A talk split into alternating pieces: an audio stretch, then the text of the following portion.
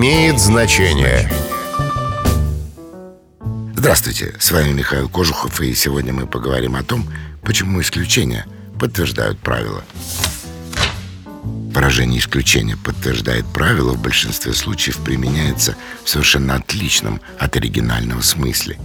Фраза имеет латинское происхождение «exceptio probat regulam in casibus non acceptis».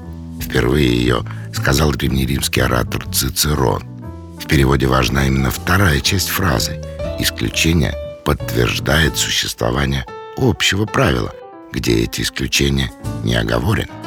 Например, дорожный знак «Парковка запрещена по воскресеньям» подразумевает действие правила, разрешающего парковку в остальные дни.